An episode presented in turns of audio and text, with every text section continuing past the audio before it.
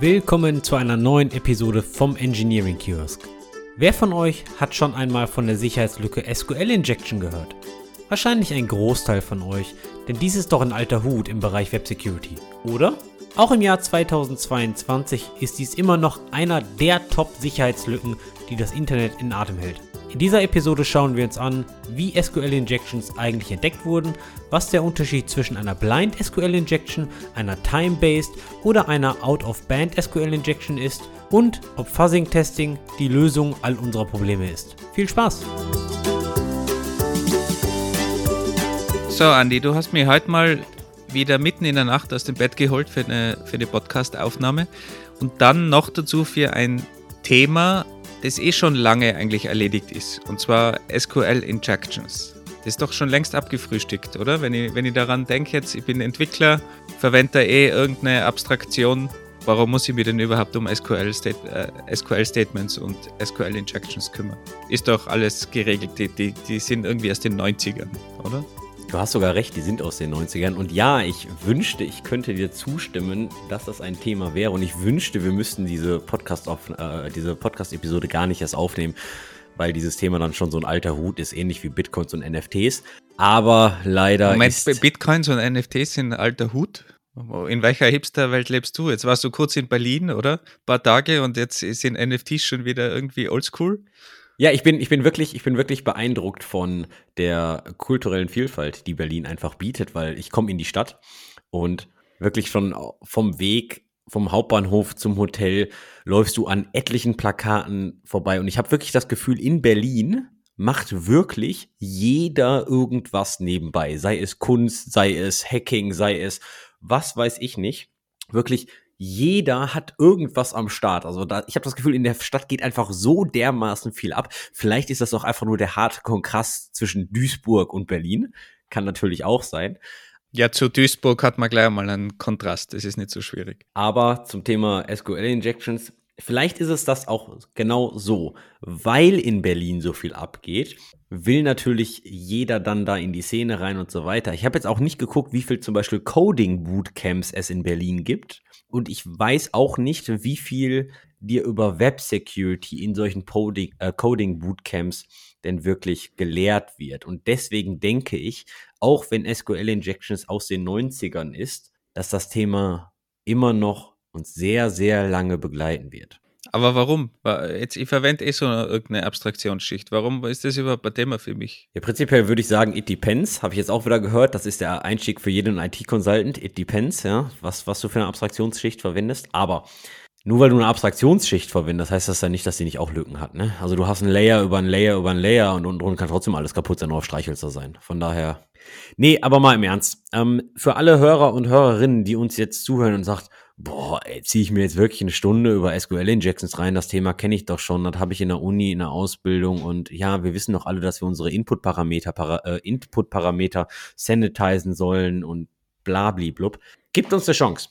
Ich denke, wir haben in der Vorbereitung ein paar gute Themen und ein paar gute Subthemen und Details zum Thema SQL Injections rausgesucht. Ich glaube überhaupt, dass diese Vorbereitung noch nie so lang war bei uns. Ich, ich habe noch nie ein Vorbereitungsdokument über dreieinhalb Seiten oder so bei uns gesehen. Ich habe noch nie ein Vorbereitungsdokument von dir gesehen. Ja, das ist, weil du die interessanten Themen nie machen willst, die schon in der, in der Kiste liegen, gut vorbereitet. Gestern Abend kam die Frage von Wolfgang, Andi, was nehmen wir eigentlich morgen für ein Thema auf? Und dann habe ich gedacht, okay, ich schau mal rum. Und dann habe ich angefangen, mich vorzubereiten. Und dann bin ich in das Thema rein. Und dann bin ich in das Thema rein. Und dann bin ich da so ein Rabbit Hole runtergegangen.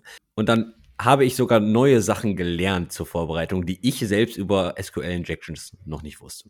Was heißt sogar? Du glaubst du, dass du jetzt der Allwissende bist im Security-Bereich? Um, um, um, um Gottes Willen nicht, aber auch ich hatte falsche Vermutungen. Ich habe gedacht, ich wüsste eigentlich eine ganze Menge über SQL Injections und dass das Thema enorm langweilig ist. Aber ich habe mir selbst bewiesen, dass es nicht so war, indem ich einfach mal Google angeschmissen habe. Also Du hast mich sogar dazu getriggert, dass ich gestern noch mitten in der Nacht Sachen gegoogelt habe und probiert habe, herauszufinden, wie die technisch umgesetzt sind. Hast du also geschafft, sogar mich da anzutriggern bei diesem Topic. Und das zu einem Thema für jemanden, der einen Doktortitel in Thema Datenbanken hat. Das ist faszinierend. Ja, aber es ist, es ist ja ein Security-Thema, kein Datenbank-Thema eigentlich. Nur weil SQL vorne dran steht, ist es ja trotzdem immer noch ein Security-Thema. Aber fangen wir mal ganz vorne an. Thema der heutigen Episode dreht sich alles um Security, um eine spezielle Art und Weise einer Sicherheitslücke und zwar um die Sicherheitslücke SQL Injections. SQL Injections finden sich nicht nur im Webbereich, sondern eigentlich überall, wo man irgendeine Art von Datenbanken verwendet. Primär SQL-basierte Datenbanken, aber auch zum Teil für sogenannte NoSQL-Datenbanken relevant. Hast du mal ein Beispiel, was da passiert ist oder ein Beispiel, anhand man das gut verstehen kann, wie sowas funktioniert? Okay, nehmen, wir, nehmen wir mal ein klassisches Beispiel. Ihr seid auf einer Webseite und ihr habt die Adresse engineeringkiosk.com. .dev ist unsere äh, Adresse übrigens, Andy. Nach so vielen Folgen muss ich dir jetzt erklären, wie unsere Domain. engineeringkiosk.dev slash page Fragezeichen ID gleich 5. Das bedeutet eigentlich hinten dran, hallo lieber Webserver, gib mir mal bitte die Seite mit der ID 5. Und in der Datenbank haben wir dann eine Tabelle, die hat dann ein ID-Feld und ein HTML-Feld. In dem HTML-Feld steht dann irgendwas drin, was wir ausgeben wollen. Jetzt ist es so, dass der Parameter 5 im Quellcode an die Datenbank weitergereicht wird. Und was passiert, wenn du den Parameter änderst? Du machst aus der 5 eine 6. Dann kriegst du auf einmal den Content der Seite 6. Das ist jetzt erstmal nichts Schlimmes, weil das kann so gewollt sein. Was passiert denn zum Beispiel, wenn du jetzt einfach mal die Zahlen durchrätst und dort eine 10 oder eine 15 reinmachst und dann kriegst du den Content der Seite 10 oder 15 und das ist gegebenenfalls Content, den du gar nicht sehen darfst. Das bedeutet, du spielst ein bisschen mit dem Parameter rum. Was passiert denn jetzt, wenn du aus der Zahl einfach mal was ganz anderes machst, was Unerwartetes? Ein klassisches Beispiel ist 5 Semikolon Drop Table Pages. Das würde bedeuten, wenn wir einen Programmierfehler haben, der den Parameter ID, also die Zahl 5, nicht als Integer, als Ganzzahl verwendet, sondern einfach nur als Zeichenkette durchreicht, würde das bedeuten, da steht dann select HTML from pages where ID gleich 5, Semikolon, drop table pages. Somit habt ihr aus einer Zahl 5 eine komplette Zeichenkette gemacht und habt euren eigenen SQL-Befehl mit eingeschleust, der dann eins zu eins an die Datenbank weitergereicht wird. Jetzt habe ich das mit Drop Table gemacht. Das wird dann die komplette Tabelle Pages löschen, was jetzt für unsere Webseite relativ doof wäre. Und Drop Tables ist, glaube ich, so das offensichtlichste Beispiel, wo wir dann auch merken, uh, da ist irgendwas krumm. Aber was ist denn, wenn ihr zum Beispiel einfach nur ID gleich 5 oder 1 gleich 1 das bedeutet, ihr würdet dann zum Beispiel irgendeine Seite kriegen. Oder ihr schleust einfach andere Befehle ein, indem ihr zum Beispiel die komplette Datenbank ausspäht, weil ihr könnt ja auch SQL Select Statements nacheinander chain mit Union Statements und so weiter. Punkt ist ganz einfach, ihr nehmt einen Parameter, der Teil einer Datenbankabfrage ist, der nicht ordentlich gesäubert wird und den verändert ihr zu euren Gunsten. Die SQL Injection selbst, das was ich gerade beschrieben habe, ist eine Sicherheitslücke in der Regel im Zusammenhang mit SQL-Datenbanken und basiert auf einem Programmierfehler in einem Programm, das auf die Datenbank zugreift. Ein Angreifer, also ihr in diesem Fall, kann Datenbankbefehle einschleusen und abhängig vom Einzelfall weitere Daten aus der Datenbank auslesen, Daten unberechtigt ändern oder löschen oder sogar die Kontrolle über den kompletten Datenbankserver erlangen. So, jetzt, was du jetzt erklärt hast, wissen wahrscheinlich oder hoffentlich alle, die irgendwie mit SQL-Datenbanken arbeiten oder Datenbanken ansprechen über Ihre Software. Hoffentlich. Wenn nicht, solltet ihr unbedingt da mal tiefer reingehen, weil das wirklich ein Standardproblem ist. Aber das wissen ja schon alle. Also warum oder ist es überhaupt noch ein Problem? Warum ist das wirklich ein Problem? Für Leute, die sich damit auskennen, denken sich, boah, Andi, Wolfgang, ernsthaft jetzt? Das habe ich damals schon vor zehn Jahren gemacht. Alles richtig, ich bin safe. Ja, das ist richtig. Der Punkt ist aber noch, SQL Injections ist wirklich immer noch einer der Top-Sicherheitslücken im Internet und sie ist wirklich immer noch verantwortlich für Tausende von sogenannten Data Breaches, wo Leute halt wirklich Daten klauen können. Aktuell ist sie auf Rang 3 von 10 beim Open Web Application Security Project. Das OWASP für kurz ist ein Non-Profit-Projekt, was alle drei Jahre ein Top-Ranking der Web-Vulnerabilities rausbringt. Und 2021 war das immer noch auf Platz 3. 2018 oder 2017 war das auf Rang 1. Also es ist weniger geworden. Aber allein in 2022 gab es 1162 Sicherheitslücken, die erkannt und gemeldet wurden an diese offizielle CVE-Datenbank zum Thema SQL Injections. Und da denkt man sich, what the fuck? Wir leben im Jahr 2022. 1100 Sicherheitslücken im Bereich SQL Injections. Was, was ist diese CVE-Datenbank? Gerade zur Erklärung. Die CVE-Datenbank ist einer von vielen, aber sie wird oft als die offizielle genannt, die alle Sicherheitslücken listet und auch Informationen bereitstellt, welche Version betroffen ist und welche Version den Fix bereits schon hat. Beispiel, dort findet ihr auch äh, Heartbleed, Log4Shell oder ähnliches.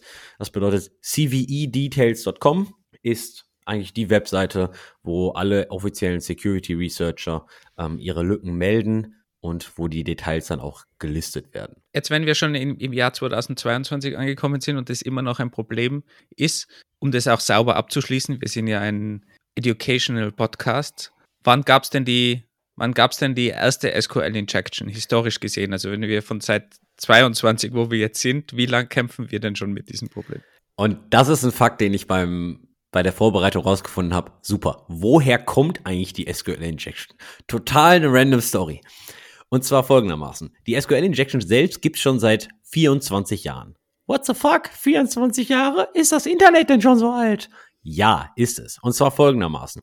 Im Dezember 1998 gab es einen Artikel im sogenannten Hacker-Magazin Wrack. Das gibt's nicht mehr, aber alle Auflagen gibt's noch online. Und zwar hat damals Jeff Forrestal eigentlich versucht, einen Windows NT Server zu hacken.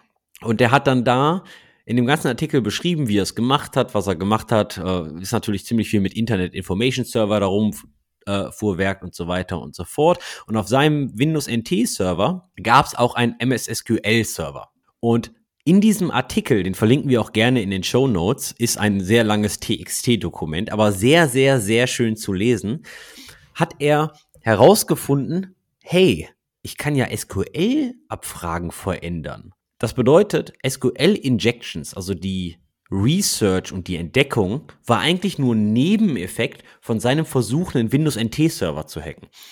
In diesem Artikel beschreibt er ganz genau, was er da gemacht hat, wie er es gemacht hat, wie er darauf gekommen ist. Und als guter Whitehead-Hacker hat er natürlich auch Microsoft angeschrieben, hey Jungs, ich habe hier, glaube ich, ein bisschen was gefunden. Wie seht ihr das?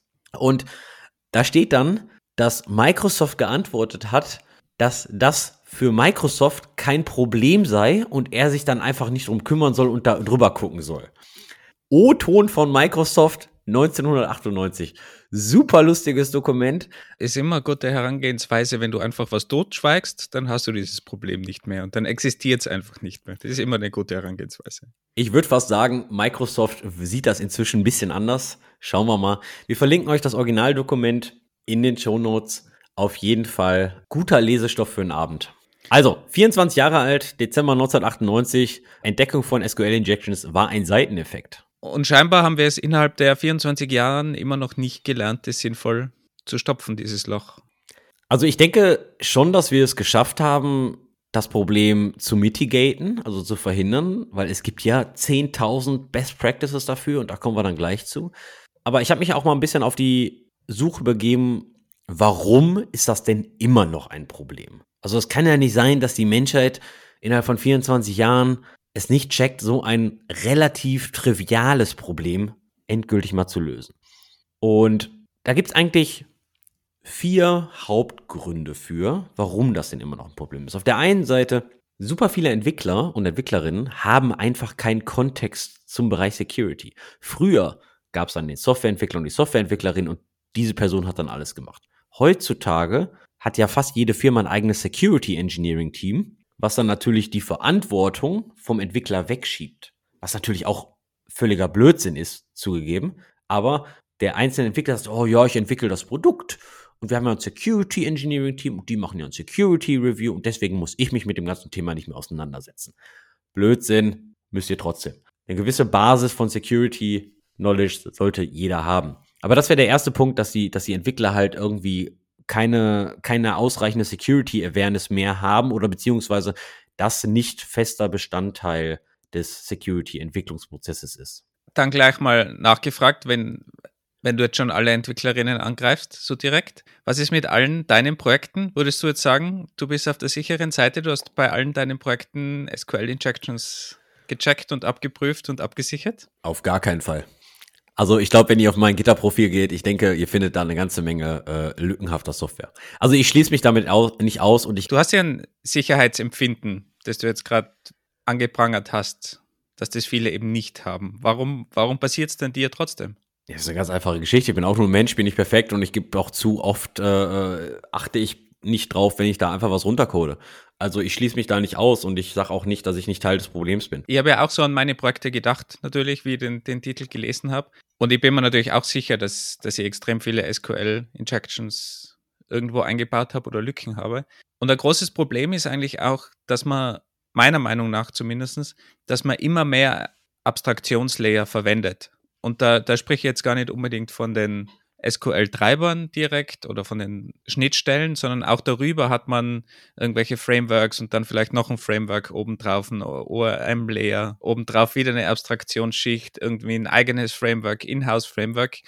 Und du müsstest eigentlich immer durch alle Layer, durch alle Schichten dich durcharbeiten, bis runter zum, zum Treiber und sogar da bist du dir teilweise nicht sicher, wie es funktioniert, um überhaupt rauszufinden, muss ich jetzt irgendwie speziell was noch zusätzlich machen? Wann muss ich escapen? Ich sollte auch nicht doppelt escapen, sonst habe ich auch wieder Probleme. Also es ist gar nicht so leicht, irgendwo rauszufinden, wie das alles funktioniert. Und ich glaube, diese Arbeit macht man sich halt oft auch nicht. Weil ihr werdet gerade wieder ein kleines Projekt angefangen und die haben auch nicht im Detail angeschaut, ehrlich gesagt, wie das im Hintergrund funktioniert. Und bin einfach davon ausgegangen, dass es in dem Fall mit diesem Approach sicher ist. Aber hundertprozentig sagen kann man das natürlich erst, wenn man wirklich alles durchgeht. Und das ist, das ist schwierig. Naja, auf der einen Seite muss man ja auch sagen, der heutige Entwicklungsprozess ist so komplex geworden, ja, Test-Driven Development, äh, äh, Security, Dependency Injection, Package Manager, Microservices, äh, Kubernetes, Hosting, Monitoring, bla bla bla. Da hat man einfach so viele Aspekte, die man im Kopf behalten muss. Und da fällt halt der ein oder andere mal hinten rüber. Ja, deswegen sage ich, okay, wenn man jetzt keine klassische Checkliste hat, fällt halt ab und zu mal vielleicht auch Security hinten rüber, weiß ich nicht. Diese Datenbank-Libraries, die du gerade genannt hast, Abstraktionslayer, Libraries und so weiter und so fort, alles schön und gut und ich denke auch die populären Libraries bieten dir gewisse Schutzmechanismen an. Da kommt es aber immer noch auf den Softwareentwickler und auf die Softwareentwicklerin an, ob man das denn auch wirklich richtig nutzt. Weil die richtige Anwendung der Libraries ist ja halt auch nochmal eine Kunst. Ja, du musst ja dann zum Beispiel mindestens einmal die komplette Dokumentation gelesen haben, um zu wissen, okay, das ist ein, das ist eine Stolperfalle, das ist keine Stolperfalle, hier benutze ich diese Methode, dort diese Funktion und so weiter. Und also auch wenn du sagst, du vertraust der Library und dem kompletten Stack, bist du dir 100% sicher, dass du jede Library richtig nutzt? Oder nutzt du sie so, dass sie für dich funktioniert? Ein weiterer Grund, warum das eigentlich immer noch ein Problem ist, automatisiertes Testing von SQL-Injections ist eine ziemlich harte Sache. Oder fast auch nicht existent. Beziehungsweise, wenn es automatisiertes Testing für SQL-Injections gibt, dann covert das natürlich nicht die hundertprozentige Abdeckung. Was verstehst du jetzt unter Automat automatisches Testen von SQL? Natürlich kann man Unit-Tests schreiben, ob die Datenbank einen, Error schmeißt. Okay, es sind da keine Unit-Tests mehr, es sind dann Integration-Tests. Aber auch klassische Pen-Testing-Tools oder ähnliches, die man kontinuierlich in seinem Continuous Integration-Prozess laufen lässt. Gibt zwar alles, aber die decken dann nicht alle möglichen Szenarien ab wo dann ein Mensch deutlich kreativer werden kann, bieten die Tools halt nur die Szenarien ab, die man auch selbst als Implementator, als äh, Implementator ist das ein Wort? Weiß ich nicht. Klar. Als Softwareentwickler, als Softwareentwicklerin halt kennt. Ja, deswegen ähm, alle möglichen Fälle, besonders so Second-in-Line SQL-Injections, sind halt unglaublich schwer zu covern. Hast du das mal schon in irgendwelchen Projekten wirklich gesehen, dass es da automatische Tests gibt, die in diese Richtung gehen? Ja, habe ich. Und zwar kannst du, es gibt so Tools wie SQL Map, kommen wir gleich drauf. Die kann man, ähm, den kannst du zum Beispiel eine URL hinschmeißen dann kannst du sagen, dieser Parameter führt in die Datenbank und so weiter und so fort. Und dann kannst du das Timebase laufen lassen. Ja, das geht. Aber das, dass das normal in der, in der Pipeline bereits automatisch immer mit ausgeführt wird? Nein. Also das ist, das ist ein extremer Case von dem Projekt, was ich da gesehen habe. Es gibt auch noch ein bisschen was im Bereich statische Analyse, ist aber auch eine ganz schwierige Thematik, kommen wir auch gleich zu, wie wir sowas eigentlich mal verhindern können. Okay, dann gehen wir vielleicht gleich mal in die, in die Arten von SQL-Injections, weil jeder kennt irgendwie so dieses klassische Beispiel und, und von XKCD wahrscheinlich, dies, dies, dieses Comic, wo die Schule bei den Eltern anruft und sagt, sie haben ein Computerproblem durch den Sohn und ob die Eltern den Sohn den wirklich Robert Strichpunkt, ein Strichpunkt gibt es bei euch nicht. Semikolon, den heißt das. Äh, genau. Robert Semikolon, Drop Tables, bla bla bla genannt haben. Also es kennt wahrscheinlich jeder, verlinken wir. Aber was für, für Typen gibt es denn, gibt's denn sonst noch, abgesehen von dem klassischen Case? Wenn wir von der normalen SQL-Injection sprechen, bedeutet das eigentlich, wir stellen uns eine Webseite vor und die hat eine Tabelle. Und alle Tabelleneinträge kommen aus der Datenbank. Und wir haben oben ein Suchfeld. Nehmen wir mal, das ist die Mitgliederliste eines Vereins. Ja, das ist so das simpelste Beispiel. Und du kannst dann nach Vereinsmitgliedern suchen. Und dieses Suchfeld, da gebe ich dann Wolfgang ein und dann kriege ich alle Vereinsmitglieder mit dem Vornamen Wolfgang. Das ist so der ganz, ganz klassische Fall von SQL-Injection, äh, weil du dann sagen kannst, okay, ich gebe da nicht Wolfgang ein, sondern ich breche den String auf und sage dann Wolfgang, Anführungszeichen, Union, Select, Username, Passwort from Users. Und was ich dann eigentlich mache, ich sage der Datenbank, retourniere einfach mehr Datensätze und zeige diese in die Tabelle an. So weit, so gut. Dort habe ich eigentlich ein klassisches Request-Response-Verhalten, dass ich durch eine SQL-Injection mir zusätzliche Daten abfrage und die dann in meiner Tabelle anzeige. Alles super. Das ist so das Einfachste. Als Subteil davon kann man natürlich dann weitergehen und die sogenannte Error-Based SQL Injection führen. Die Error-Based SQL Injection bedeutet eigentlich, der Angreifer, also wir, wir sind jetzt hier Hacker, wir kümmern uns darum, dass wir einfach invalides SQL in dieses Suchfeld schmeißen und dann schauen, welche Fehler zurückkommen. Warum hilft uns das? Umso mehr Informationen wir über die Datenbank haben, desto gezielter können wir unsere Queries bauen, desto gezielter können wir unsere Attacken fahren. Also im Idealfall zum Beispiel, dass in der Error Message die gesamte SQL-Query dann steht, die wir eigentlich gar nicht kennen, aber durch den SQL-Error sehen wir dann SQL-Error in und womöglich wird die ganze SQL-Query angezeigt und dann können wir weiterarbeiten, weil wir sehen, ah, da wird noch dieser Parameter abgefragt und so kann man sich dann langsam vorarbeiten. Das ist ein sehr offensichtlicher Fall. Error-Based SQL Injection kann auch bedeuten, du kriegst einen, äh, du kriegst einen Error-Code 4711 zurück und weißt, ah, das ist eine MySQL-Datenbank. Und jetzt kommt's. Wenn man sich wirklich dann mit den Datenbanken auskennt, kann man sogar anhand der Schreibweise des Fehlers die Version erkennen, weil neue Fehlercodes kommen in neueren Versionen in den Quellcode. Also wenn man da ein gutes Listing hat, welche Errorcodes in welchen MySQL-Versionen oder Postgre-Versionen implementiert wurden, weiß man, ah, wir sind mindestens auf Version 5, wir sind mindestens auf Version 5.5 und so weiter. Und das hilft einem natürlich ungemein zu verstehen, welche internen Datenbankenfunktionen sind denn da und welche kann man denn nutzen. Das bedeutet, das ist alles so eine Art Informationserhaschung. Der andere Fall oder der andere, die andere Hauptkategorie sind sogenannte Blind SQL Injections. Blind SQL Injections sind SQL Injections, wo wir als Angreifer das Ergebnis nicht zurückkriegen. Und jetzt sagt man, hä? Wie funktioniert denn das? Ja, das ist super interessant. Und zwar ein Subteil von Blind SQL Injections sind sogenannte Time-Based Injections. Das bedeutet, man baut in die SQL Injections sogenannte if-Abfragen ein. Die Sprache SQL hat ganz klassische if, when und so weiter Abfragen, so wie jede Programmiersprache auch. Und kann dann sagen, where first name equal Wolfgang or if bla bla bla. Und in diesem if-Statement kann man sagen, okay, wenn es eine Tabelle mit dem Anfangsbuchstaben A gibt, dann warte bitte zwei Sekunden. Wenn nicht, führe die Query einfach sofort aus.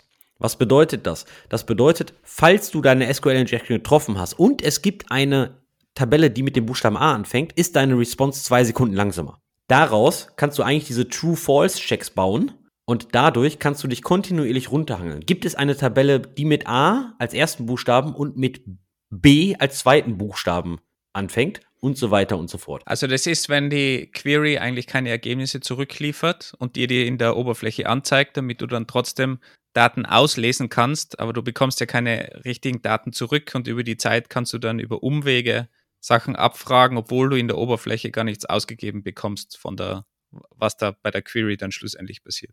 Genau, du brauchst halt irgendeine Antwort vom Server und die Antwort hier bei einer Time-Based Blind SQL Injection ist eigentlich, deine Response-Zeit wird künstlich erhöht. Du kannst eigentlich alles dann machen, ja. Ähm, und da ist die äh, Kreativität, die kriminelle Kreativität eigentlich äh, grenzenlos. Und oft verbindet man dies halt mit sogenannten True-False-Checks. Hat diese Tabelle fünf Felder? Hat die Tabelle sechs Felder? Hat die Tabelle sieben Felder? Gibt es ein Feld, was mit A beginnt? und so weiter und so fort.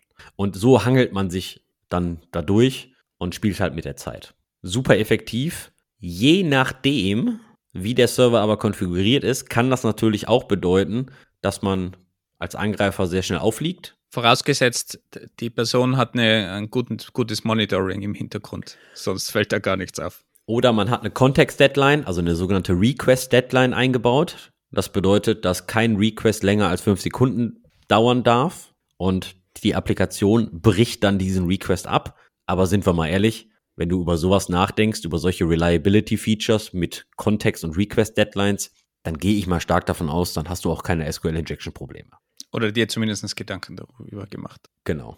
Der zweite Punkt, die Subkategorie neben Time-Based Blind SQL Injections sind sogenannte Out-of-Band Blind SQL Injections. Man nennt die auch entweder Two-Channel SQL Injection oder Second-Order SQL Injection. Der Clou hier ist, dass du eigentlich zwei verschiedene Kanäle nutzt, um den Angriff zu starten und das Resultat entgegenzunehmen. Stell dir vor, du hast eine Webseite und diese ist anfällig für SQL Injections und zum Beispiel trägt die Daten in eine Datenbank ein. Das bedeutet, du bist in der Lage, ein Insert Statement zu modifizieren, um neue Daten einzutragen.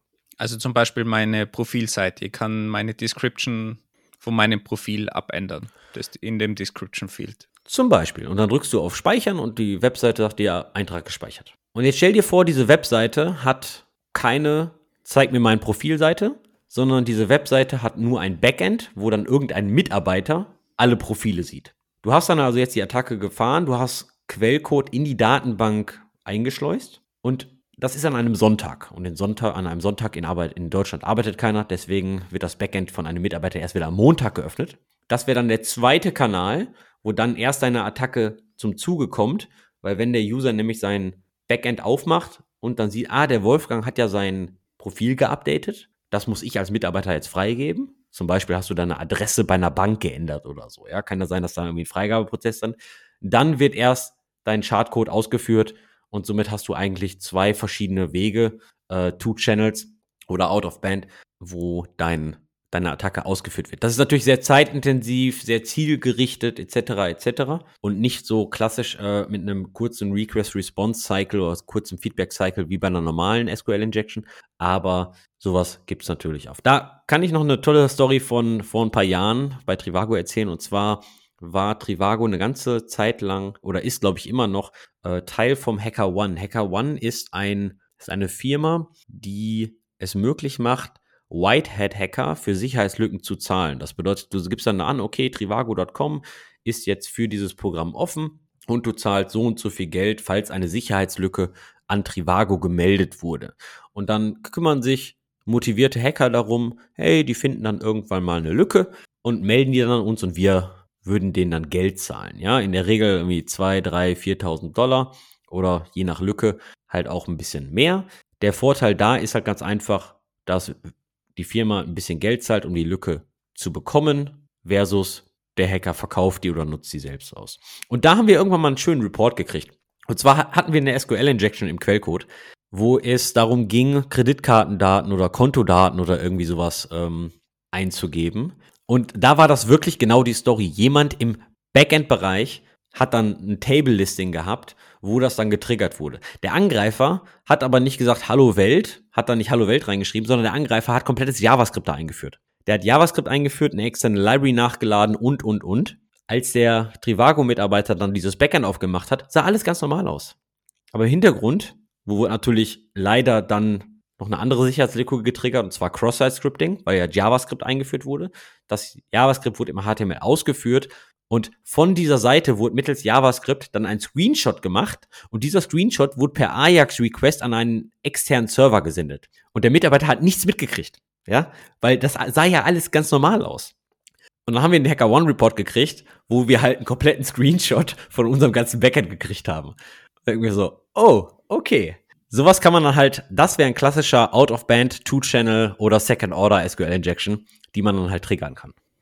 Also man kann es dann eigentlich ganz gut nutzen, um irgendeinen größeren Angriff zu fahren, dass man also wirklich Daten ausspioniert und die dann in irgendeiner Form wieder verwendet für ein zweistufiges, dreistufiges, vierstufiges Verfahren im, im Hackerangriff sozusagen. Also das, das SQL-Injections ist halt dann ein kleiner Baustein in einem großen Angriff. Ja, umso gezielter der Angriff, umso mehr Informationen helfen dir natürlich. Beispiel jetzt mit diesem, mit diesem Backend-Angriff, den ich dir gerade erzählt habe, hätte man natürlich auch den Telefonhörer in die Hand nehmen können und sagen, hey, pass mal auf, geh mal, ich bin jetzt gerade auf dieser URL, ja, du hast ja dann direkte URL äh, zum Backend-System. Hör mal, und ich sehe hier das Listing vom, äh, vom Walter, aber siehst, sagst du nicht auch, das ist doch keine deutsche IBAN, oder? Kannst du mir noch mal ganz kurz ähm, die Information, und dann fragst du irgendeine Information an, die du jetzt gerade nicht in deinem Screenshot hast, und so geht's halt über Social Engineering weiter, weil du gibst halt schon sehr, sehr viele Informationen preis, die eigentlich nur ein interner Mitarbeiter haben kann.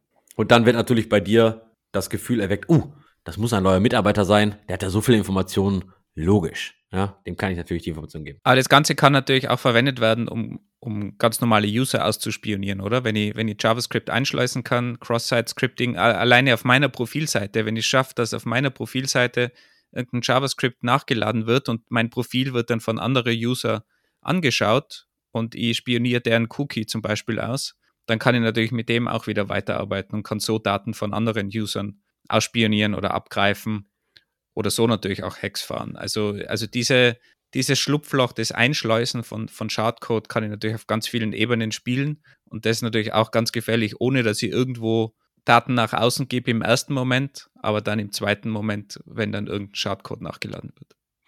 Alles richtig.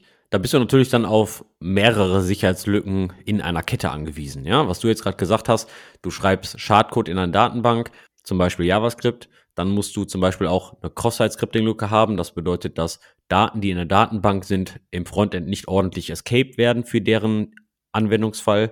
Und dann wird JavaScript ausgeführt und, und, und, und, und. Ja, sowas wird man dann in dem, deinem spezifischen Fall, zum Beispiel Cookie, ähm, wird gestohlen, wird man dann Persistent Cross-Site-Scripting nennen, weil es ist ja persistiert in der Datenbank und nicht nur auf Basis von einer Adresse. Aber, Aber das klingt jetzt so, also äh, bräuchte man da extrem viele Lücken. Ich meine, HTML-Code steht ganz oft in der Datenbank und sobald irgendwo HTML-Code in der Datenbank steht, dann kann das nicht mehr escaped werden.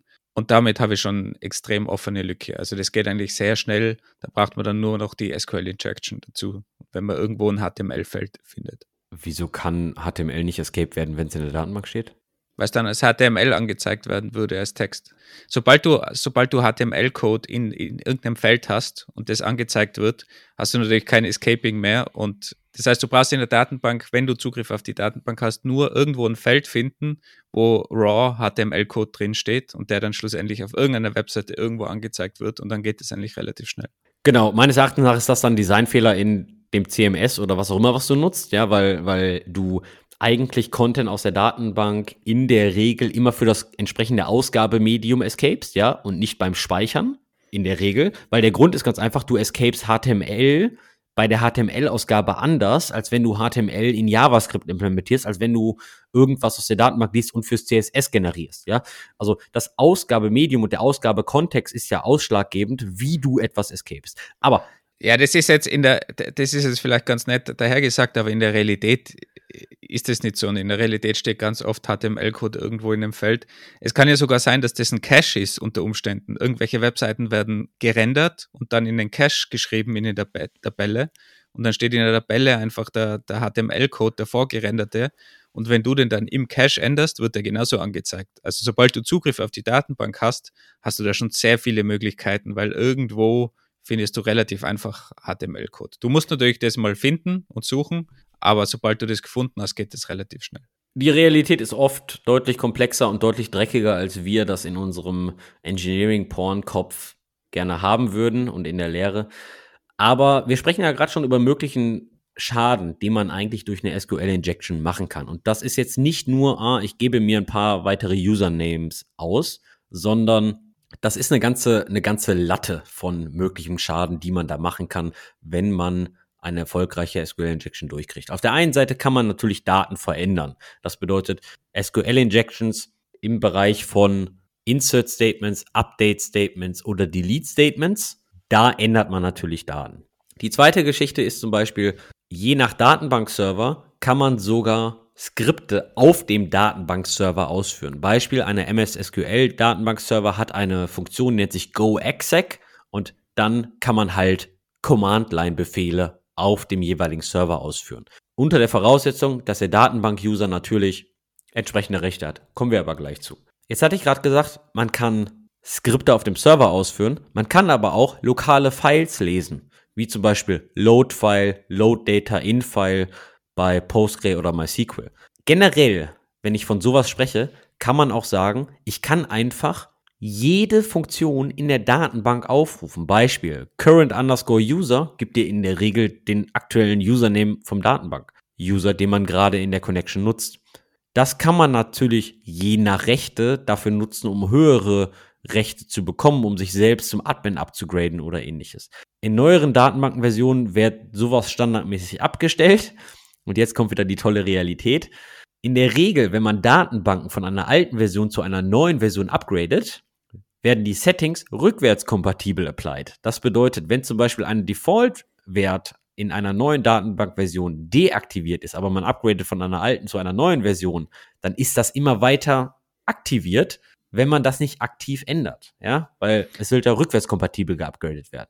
Der, der Klassiker ist ja auch, dass man einfach das irgendwann mal braucht, dieses Load File oder Load Data in File in MySQL und dann granted man mal diese Permissions für diesen User einfach, für diesen Test Case oder man will da irgendwas manuell reinladen, nimmt er den gleichen User und vergisst es dann wieder rückgängig zu machen, dieses, diese Permission. Und dann ist es einfach für immer auf diesem User oben. Also das passiert ja in der Realität ständig. Wer legt denn einen eigenen User an oder macht eine saubere Verwaltung? Oft gibt es dann auch nur einen User für das gesamte Projekt oder zwei User und man unterscheidet dann auch nicht mehr so im Detail mit diesen Rechten. Also in der Realität ist es halt so, dass man einfach schnell mal was macht und das vergisst man halt dann sehr, sehr gerne. Und das ist, glaube ich, auch eines der, der großen Probleme. Dies, das, was wir ja auch immer predigen, kann man das nicht pragmatisch und schnell machen. Man muss es dann halt auch pragmatisch und schnell wieder rückgängig machen. Jetzt haben wir ein bisschen über lokale Funktionen gesprochen, Load-File, Load-Data-In-File, um lokale Files zu lesen. Aber was passiert denn, wenn wir einfach einen Select-Into-Out-File machen? Das bedeutet, wir sind auch in der Lage, lokale Files zu schreiben. Und was würde passieren, wenn ich auf einem PHP-Server ein lokales File schreibe, das ins Webroot lege, ins Webdocument Root und mir einfach eine klassische Webshell baue, so nach dem Motto, dass jeder Parameter einfach nur an exec weitergegeben wird. Somit habe ich mir eine ganz klassische Webshell gebaut mittels einer SQL-Injection und kann einfach eigentlich alles ausführen.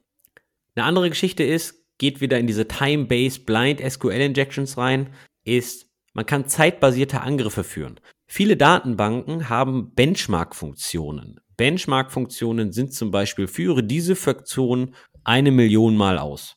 Das kann ich natürlich auch in ein SQL-Statement fahren und wenn ich dann 1000 Queries auf den Server fahre, jeweils mit dem Benchmark, mit sehr teuren Operationen, mit sehr teuren Funktionen, kann das sogar zu einem Denial of Service vom Datenbankserver führen, weil ich mit diesen Queries den Datenbankserver deutlich überlaste. Was sind zum Beispiel teure Funktionen? Ganz teure Hashing-Funktionen oder ähnliches. Einfach eine Million Mal ausführen.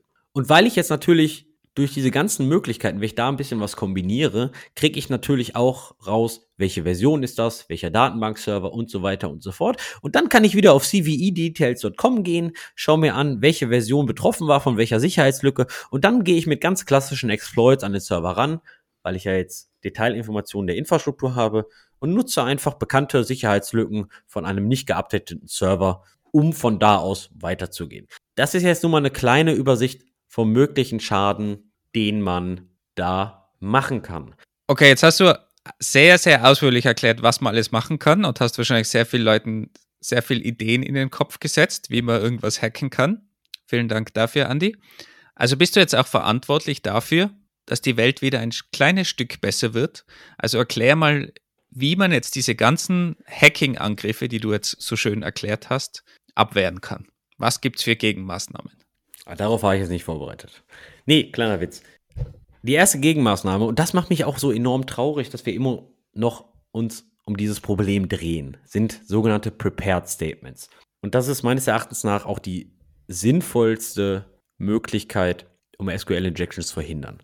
SQL-Injections verhindert man ganz grundlegend relativ einfach. Jedes Datenbankfeld hat einen gewissen Typ. Eine Ganzzahl, ein Integer, eine Fließkommazahl, eine Float oder eine Dezimal, ein String, Binary, Blob, was weiß ich nicht. Anhand des Datentyps muss man den Eingabeparameter entsprechend validieren. Das bedeutet, alles das, was ich bekomme, wenn ich das gegen ein Integer-Datenbankfeld schieße, dann kann ich da ruhig einen Incast oder ähnliches drum bauen. Das ist eigentlich ganz grundlegend die Art und Weise, wie man SQL-Injections verhindert. Bei einem String wäre das zum Beispiel, wenn da ein Anführungszeichen drin ist, dass man das Anführungszeichen entsprechend escaped mit einem Backslash und so weiter. In jeder Programmiersprache gibt es dafür entsprechende Funktionen. Moderne Datenbanken unterstützen aber auch sogenannte Prepared Statements. Was bedeutet das? Du, du, du bist gut. Moderne Datenbanken, Prepared Statements gibt seit, keine Ahnung, seitdem es Datenbanken gibt wahrscheinlich fast. Also alle Datenbanken unterstützen das, würde ich fast sagen. Okay, alle Datenbanken. Man gibt sein SQL-Statement an und ich nehme jetzt einfach nur ein Beispiel. Uh, select ID from users where ID gleich Fragezeichen. Das Fragezeichen ist dann deklarativ für den ersten Parameter. Man schickt also dieses Statement mit einem Prepare Call an die Datenbank. Unten drunter kriegt man dann eine ID von dem Datenbankserver zurück und sagt, hey, ja, ich habe diese, ich habe dieses Statement jetzt für dich vorbereitet. Also man bekommt eine ID von diesem Statement, nicht die ID von dem User in der SQL-Query, sondern einen Identifier, wie man diese Query wiederverwenden kann. Das ist richtig. Zusammen mit dieser Statement-ID sendet man jetzt seinen Parameter mit an die Datenbank und bekommt danach das wirkliche Resultat der Datenbankabfrage. Also ruf mir dieses Statement Nummer 10 mit der ID 5, mit dieser User ID 5 auf. Also ich sende nur Statement 10, Payload 5 für diese User ID. Und das kann man natürlich mit deutlich mehr Parametern machen, aber so stellt man sicher, dass die Datenbank das richtige Typecasting macht, alles ordentlich escaped und so weiter und so fort. Und da verlagert man eigentlich die, ich nenne es mal Sicherheitsarbeit auf die Datenbank, weil die Datenbank weiß halt unter anderem am besten, wie diese Felder zu behandeln sind. Zusätzlicher Vorteil ist natürlich noch, dass die Datenbank die SQL-Query schon kennt, einen Ausführungsplan schon vorbereitet hat, optimiert hat und dadurch, wenn man die Query dann auch öfters verwendet, auch wirklich das Ganze wesentlich schneller ist, weil die Datenbank schon alles vorbereitet hat und man wirklich nur den Payload sendet. Das spiegelt sich in einem messbaren Performance-Impact wieder. Wenn man jetzt zum Beispiel eine While- oder Vorschleife hat und dort immer mit derselben vorbereiteten Anfrage gegen den Datenbankserver hämmert. Was bedeutet das aber im Umkehrschluss? Zeitlich gesehen braucht man mehr Zeit, wenn man eine einfache Datenbankabfrage prepared mit Daten rübersendet und wieder schließt. Das würde bedeuten, bei, wenn du einen SQL-Query nur einmal ausführst, dann hast du eigentlich drei Network Roundtrips zur Datenbank versus, wenn du jetzt keine Prepared Statement nutzt. Warum hast du drei?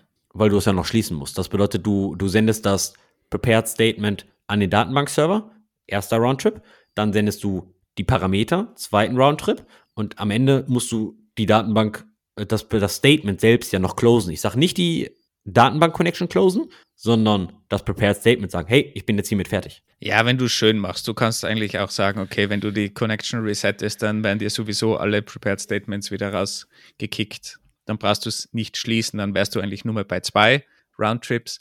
Und dann hat man natürlich, je nachdem, was für Sprache man verwendet, was für einen Treiber man verwendet, man hat da schon viele Optimierungen drinnen. Die meisten Treiber cachen automatisch die ganzen Statements, probieren das also in irgendeiner Form zu optimieren. Und dann würde ja auch gerne eigentlich mal einen Test machen, ob da wirklich so viel Zeit verloren geht. Weil im Endeffekt, du hast dafür einen Plan, der schon zur Verfügung steht.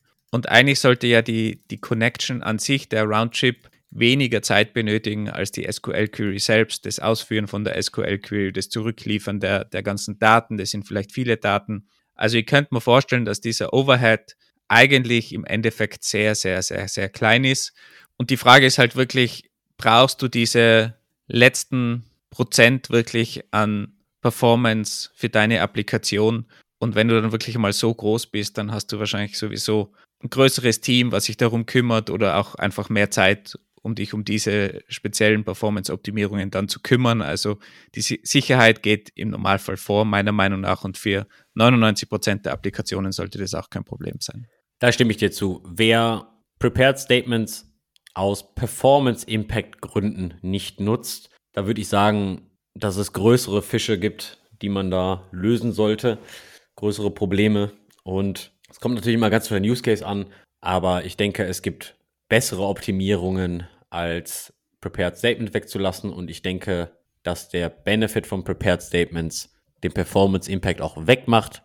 Speziell, wenn man in einem größeren Software Engineering Team arbeitet, unterschiedliche Wissensstände hat, hier und da vielleicht mal Juniors dabei hat, die mit dem ganzen Thema jetzt noch nicht so viel Berührung haben. Und sonst ganz allgemein ist immer ein guter Tipp, wenn man jetzt keine Prepared Statements verwendet und das selber escaped, wirklich mal den ganzen Stack durchgehen und wirklich auch prüfen, was wird wo escaped, was wird nicht escaped, wie schaut einfach mein gesamter Stack aus. Auch sogar sind da vielleicht im Hintergrund dann irgendwo Prepared Statements im Spiel oder nicht. Also, dass man einfach mal das Ganze versteht, um dann überhaupt analysieren zu können, habe ich ein Problem oder nicht, muss ich noch irgendwo was escapen oder nicht und nicht einfach nur blind irgendwelche Methoden verwenden, ohne zu wissen, ist das ein Prepared Statement? Ist das kein Prepared Statement? Ist das ein Prepared Statement nur vom Datenbanktreiber, also vom lokalen, von der lokalen Integration vom PHP-Datenbanktreiber zum Beispiel, der das dann intern irgendwie dann erst recht wieder als normale Query absendet? Ist das wirklich ein Prepared Statement, was auf der Serverseite ausgeführt wird? Also diese ganzen Dinge einfach mal durchspielen und durchlesen, wirklich die Dokumentation von dem Treiber, von dem Abstraktionslayer, von dem ORM um dann wirklich Schritte zu setzen. Und das braucht halt Zeit und das ist ein gewisser Aufwand und Sicherheit ist halt nicht etwas, was man einfach out of the box bekommt. Generell gilt die goldene Regel, vertraue einfach keinem User-Input. Und User-Input selbst sollte jetzt in eurem Kontext definiert werden. Das bedeutet auch, vertraue womöglich nicht dem Content, der aus deiner eigenen Datenbank kommt, weil besonders in einem Microservice-Umfeld, wo jetzt nicht jeder Microservice die eigene Datenbank hat, weißt du nicht, wie diese Daten geschrieben wurden. Du weißt nicht, woher diese Daten kommen. Du weißt einfach nicht, ob du diesen Daten aus, den, aus der Datenbank wirklich vertrauen kannst. Das bedeutet, mit allen externen Daten, mit denen du hantierst, escape sie einfach ordentlich, nutze Prepared Statements. Das ist so die goldene Regel von User Input. Was kann ich denn jetzt auf der Serverseite machen? Jetzt haben wir die, die Softwareseite besprochen als Entwickler. Wenn ich jetzt einen MySQL-Server administriere, egal jetzt als Developer oder als DBA oder ganz allgemein Administrator, auf was sollte ich auf der Serverseite achten? Meines Erachtens nach kannst du da primär drei Sachen machen. Auf der einen Seite upgrade auf eine aktuellere Version und aktuellere Version meine ich jetzt nicht immer aktuellste Version, sondern auf eine neuere. Als klassisches Beispiel nenne ich da immer, ich glaube, MySQL oder der PHP-Client. Irgendeiner von den beiden Elementen hat irgendwann mal verboten, dass du in einem SQL Query Command zwei Statements abfeuern kannst. Das bedeutet SQL Injections, wo du ein Semikolon einführst und dann einfach ein zweites Statement hinterher feuerst, also where ID gleich 5 Semikolon Drop Table Users, ist dann nicht mehr möglich, weil diese standardmäßig geblockt werden, weil gesagt wird, hey, du feuerst hier ein SQL-Statement, somit darfst du auch nur ein SQL-Statement abfeuern und kein gechaintes SQL-Statement, also kein angehangenes SQL-Statement. Ist in PHP bei den meisten Implementierungen so drin, ja. Bei PHP 5 war das aber noch standardmäßig möglich. Und deswegen, ich kenne, weiß jetzt gerade nicht, wie die anderen Sprachen das machen. Schaut mal in eure Clients nach, aber einfach mal die aktuellsten Versionen nutzen. Wie wir zum Beispiel auch vorhin besprochen haben, super viele Datenbanken haben den Zugriff auf lokale Files oder auf lokale Skripte standardmäßig deaktiviert in den neuesten Versionen. Deswegen, auch wenn ihr eure Datenbank upgradet, checkt mal bitte die neuen Default-Settings eurer Datenbank. Sowas hilft natürlich auch, dass manche super sinnvollen Funktionen oft standardmäßig deaktiviert werden und somit habt ihr natürlich dann schon eine gewisse Protection. Und das Updaten von Datenbanken ist ja meistens nicht sehr beliebt, weil das Updaten halt eine schwierige Sache ist von Datenbanken. Darum ist es ja auch ganz interessant, wenn man Datenbanken as a Service heutzutage verwendet, weil dann unter Umständen die Updates auch mehr oder weniger automatisch passieren. Weil Datenbanken stellen natürlich eine zentrale Infrastruktur meistens dar, die soll nicht ausfallen, da will man keine Downtime haben und dann sind Updates natürlich schwierig und das ist halt meistens der Teil in der Infrastruktur, der am letzten abgedatet wird. Und das ist halt eigentlich dann eher auch security-technisch kontraproduktiv. Man denkt sich, das ist eh ganz hinten tief in meinem Stack, da hat kein Hacker Zugriff, aber über die SQL-Injections geht das natürlich sehr einfach. Und wenn man dann irgendeine MySQL-Datenbank hast, den 90ern mehr oder weniger findet als Hacker, dann ist das natürlich ein offenes Scheunentor. Eine andere Geschichte ist, wie legt ihr euren Datenbank-User an? Beispiel. Ihr seid jetzt Systemadministrator, DevOps, SRE, System Engineer, jemand, der für Infrastruktur verantwortlich ist. Und vielleicht habt ihr bei euch in der Firma oder auch zu Hause Tooling, was ihr selbst hostet. Nehmen wir mal ein OwnCloud. Nehmen wir mal ein Typo 3, nehmen wir mal ein WordPress oder was weiß ich nicht. Mit welchem Datenbank-User operiert ihr da? Operiert ihr da mit dem Root-User oder habt ihr einen eigenen Datenbank-User angelegt und hat dieser Datenbank-User limitierte Privilegien. Meines Erachtens nach sollten alle Self-Hosted Tools ihre Datenbankoperationen dokumentieren. Das bedeutet, was wird wirklich von dem Tool auf der Datenbank ausgeführt? Nur Select, Insert, Update, Delete, also klassisch CRUD, oder wirklich spezielle Funktionen oder wirklich Datenbank-User anlegen, Grant User, Grant Permission, bla bla bla.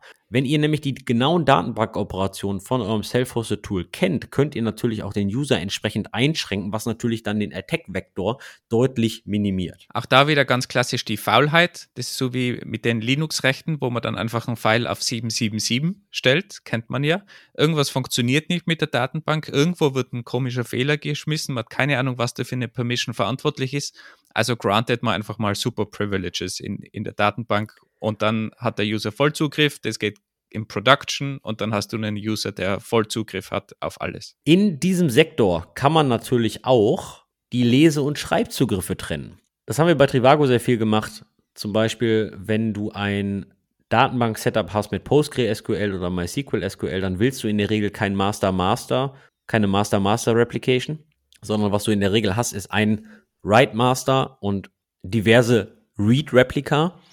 Und was du dann im Quellcode machen kannst, ist, du kannst Schreibrechte oder deine Schreiboperation von den Leseoperationen trennen, weil deine Schreiboperationen in der Regel auf den Write Primary gehen und deine Leseoperationen dann in die Breite geschadet werden können auf sogenannte Read-Replika. Und das ist natürlich dann auch eine, eine ganz super Sache, weil du dann auch verschiedene User nutzen kannst. Du kannst sagen, alle Leseoperationen gehen nur auf die Read-Replika und die brauchen gar keine Insert, Update, Delete-Rechte, sondern die brauchen nur Select-Rechte.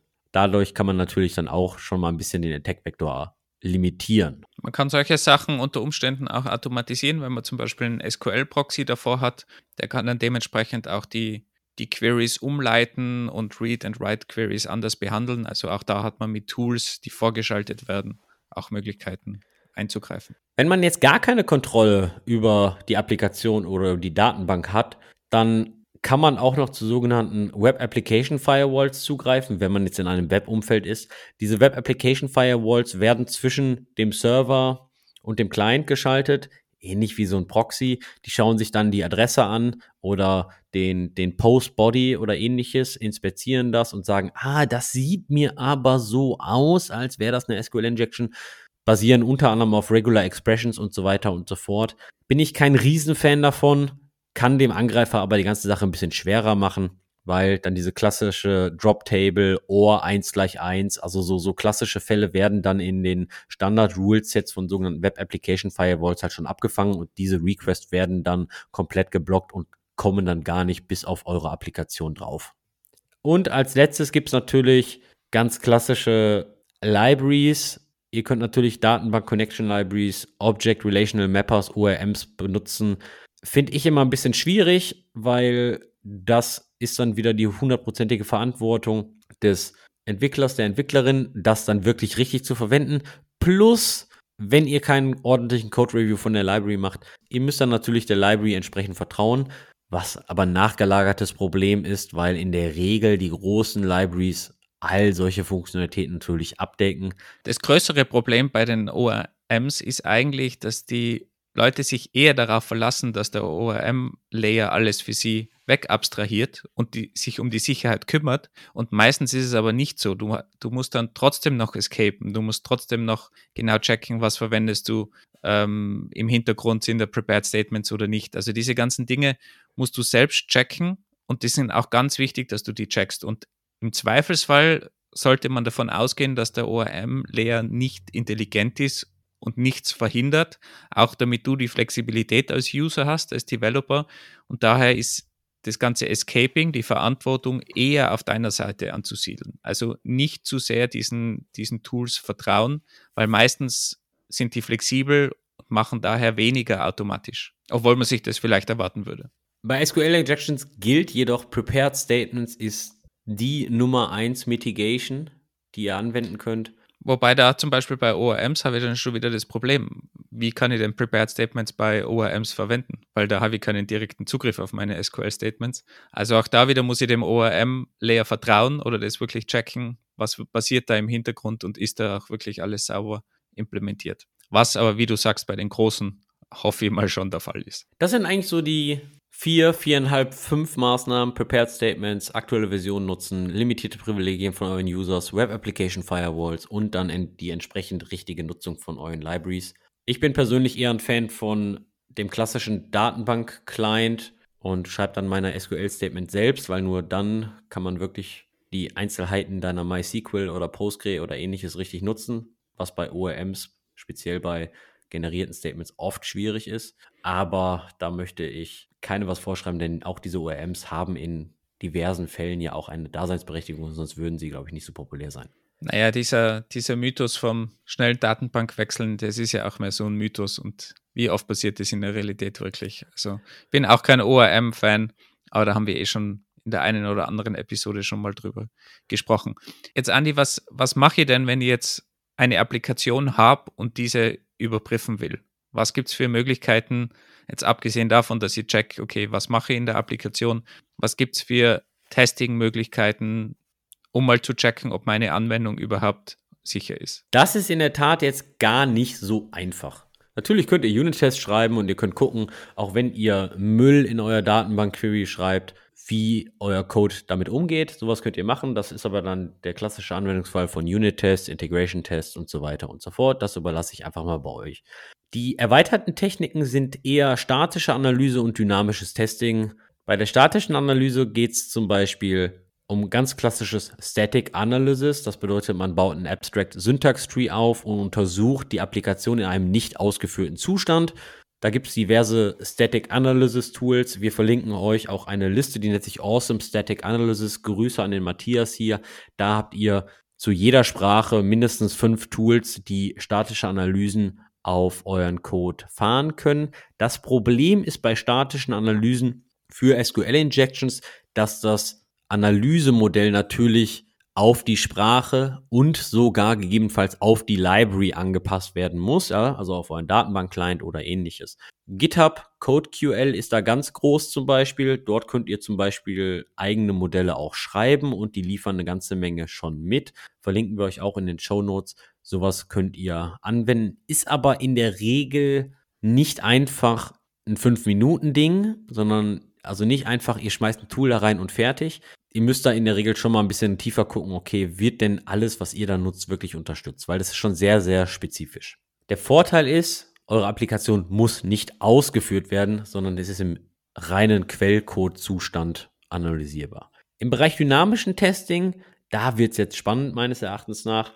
Dynamisches Testing bedeutet eigentlich, ihr habt eure Applikation irgendwo laufen und schmeißt ein Tool drauf und dieses Tool macht halt, ich sag mal, gewisse Scan-Methodiken. Mein Lieblingstool dafür ist SQLMap. SQLMap ist ein Open Source Tool, was in Python geschrieben wurde, was eine ganze Menge Datenbanken unterstützt, wie zum Beispiel MySQL, MSQL, Oracle, Postgre, aber auch sowas wie Amazon Redshift, CockroachDB oder Apache Ignite.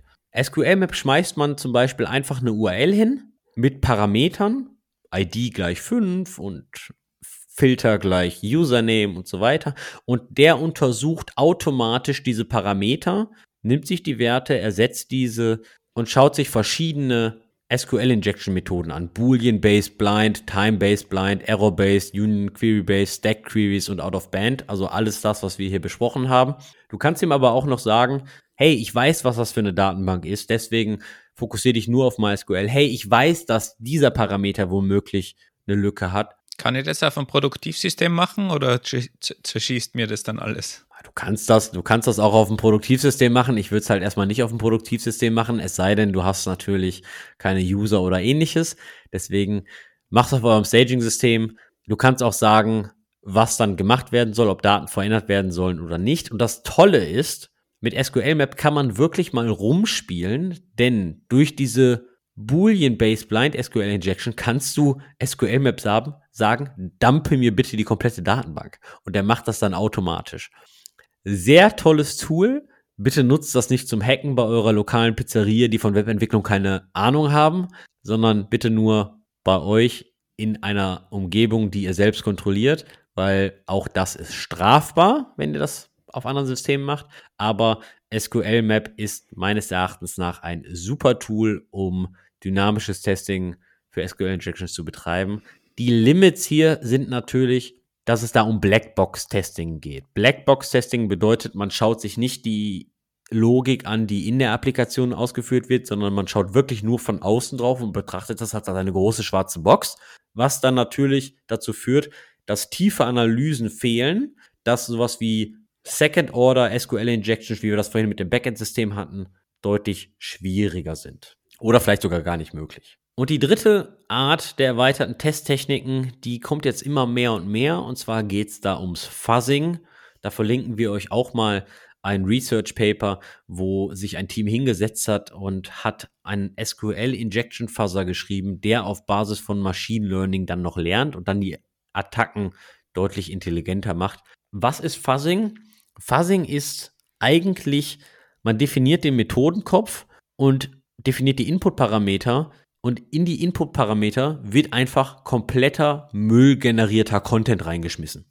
Das führt im Sicherheitsbereich sehr oft dazu, dass man Out-of-Range-Errors hat, Memory-Zugriffe, die nicht da sein sollten oder, oder, oder, weil dort einfach Content reingeschmissen wird, den man so nicht erwartet und das zu ziemlich vielen Sicherheitslücken führt, beziehungsweise zum Aufdecken dieser Sicherheitslücken. Google ist da unglaublich groß im Fuzzing und meines Erachtens nach wird in den nächsten Jahren Fuzzing immer, immer, immer wichtiger und ich hoffe auch irgendwann, dass das mal im ganz klassischen Produktalltag neben Unit- oder Integration-Tests einen Platz findet.